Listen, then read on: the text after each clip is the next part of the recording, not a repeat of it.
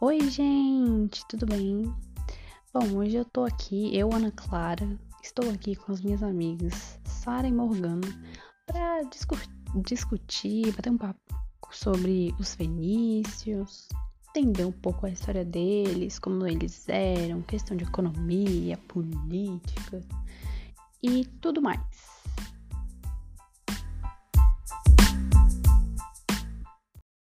Eu queria falar um pouquinho também sobre a relação dos fenícios com os hebreus e com os persas, que eu acho que é uma coisa importante. E vamos lá. Bom, eles conviveram e obtiveram relações comerciais com várias outras civilizações, como os dos hebreus, que também habitavam onde atualmente é Israel. E com os persas, eles tinham uma relação de inimizade ali, viu, gente? Por conta da expansão do Império Persa.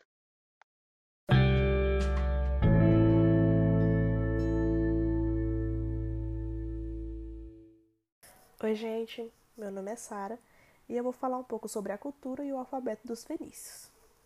Começando pela cultura, é, os fenícios tiveram influência dos povos que eles comercializavam.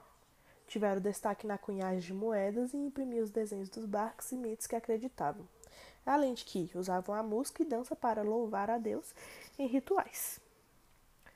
O alfabeto é a maior herança dos fenícios nos dias de hoje, porque diferente dos outros povos, como os egípcios ou os babilônicos, que tinham uma escrita em símbolos, o alfabeto fenício representava os fonemas. Esse alfabeto seria a origem da escrita ocidental. Possuía 22 consoantes e depois, ao longo do tempo, os gregos foram acrescentando as vogais. Foi criado com o objetivo de facilitar as relações comerciais. Oi, gente, meu nome é Ana Clara. Muito bom estar batendo esse papo aqui com as meninas sobre os fenícios. E eu vou contar um pouquinho sobre a economia e religião dos fenícios. Bom, eles tinham uma dedicação no artesanato e eles inventaram vidro transparente. Isso aqui realmente eu não sabia. Na parte da agricultura, eles cultivavam olivas, vinhas e tinham uma dedicação assim especial na pesca e no comércio marítimo. Na parte da agropecuária, eles não tinham assim uma, uma não tinham grandes atividades ali dentro, porque eles habitavam regiões montanhosas e que eram pouco extensas. O tingimento dos tecidos foi ampliado com tonalidades de púrpura produzidas através de um molusco, e dessa cor veio o nome dos fenícios. Bom, na parte da religião, não sei se todos sabem, mas os fenícios eles eram politeístas e na religião deles havia prática de sacrifício de animais. Mas a crença deles era predominante em três, em três deuses, que era El, Axera e Baal. El era o criador do mundo, representado como um homem velho que ficava sentado nos topos das montanhas, longe do resto da humanidade. A Xera era a deusa mãe do mar, dos rebanhos e da colheita, e ela era simbolizada pela palmeira, que tem destaque no deserto por causa da sua resistência. Ou seja, ela era muito resistente, né? Um, e Baal, que era deus das tempestades, montanhas e da fertilidade. Era cavaleiro das nuvens ou mestre das terras que combatiam as forças da morte.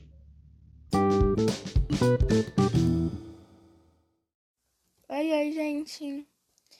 Bom, eu sou a Morgana e eu vou estar trazendo um pouco da política para vocês lá na Fenícia. E nessa época, a Fenícia ela era um país com uma constituição diferente, assim, digamos, sabe?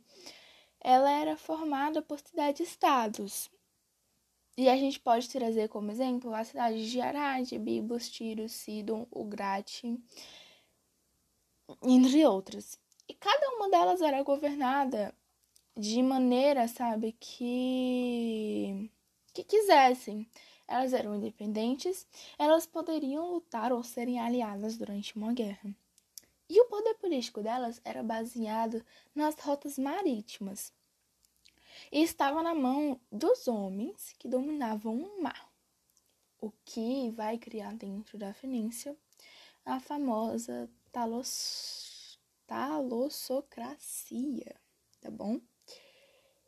E só que existe um outro ponto importante que eu vou estar trazendo pra vocês que foi o fim dos fenícios, tá, gente? E aí acaba que uma coisa interessante é que a Fenícia ela vai. Que não é interessante, a gente é triste, a Fenícia acaba e a Fenícia era boa.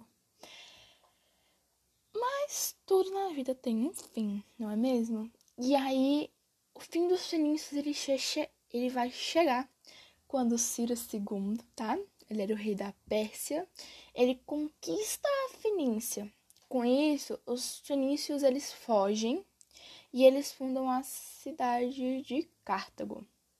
E aí, ao fim de três conflitos pelo domínio do mar Mediterrâneo, durante as guerras púnicas, a Roma vai destruir Cartago e vai passar a dominar o comércio do Mediterrâneo, o que vai dar o fim para a civilização fenícia, tá bom? E aí eles acabam e tanto a Fenícia quanto o Cartago, Cartago somem. E aí a gente vai entrar no assunto que é Roma. Muito obrigada, gente.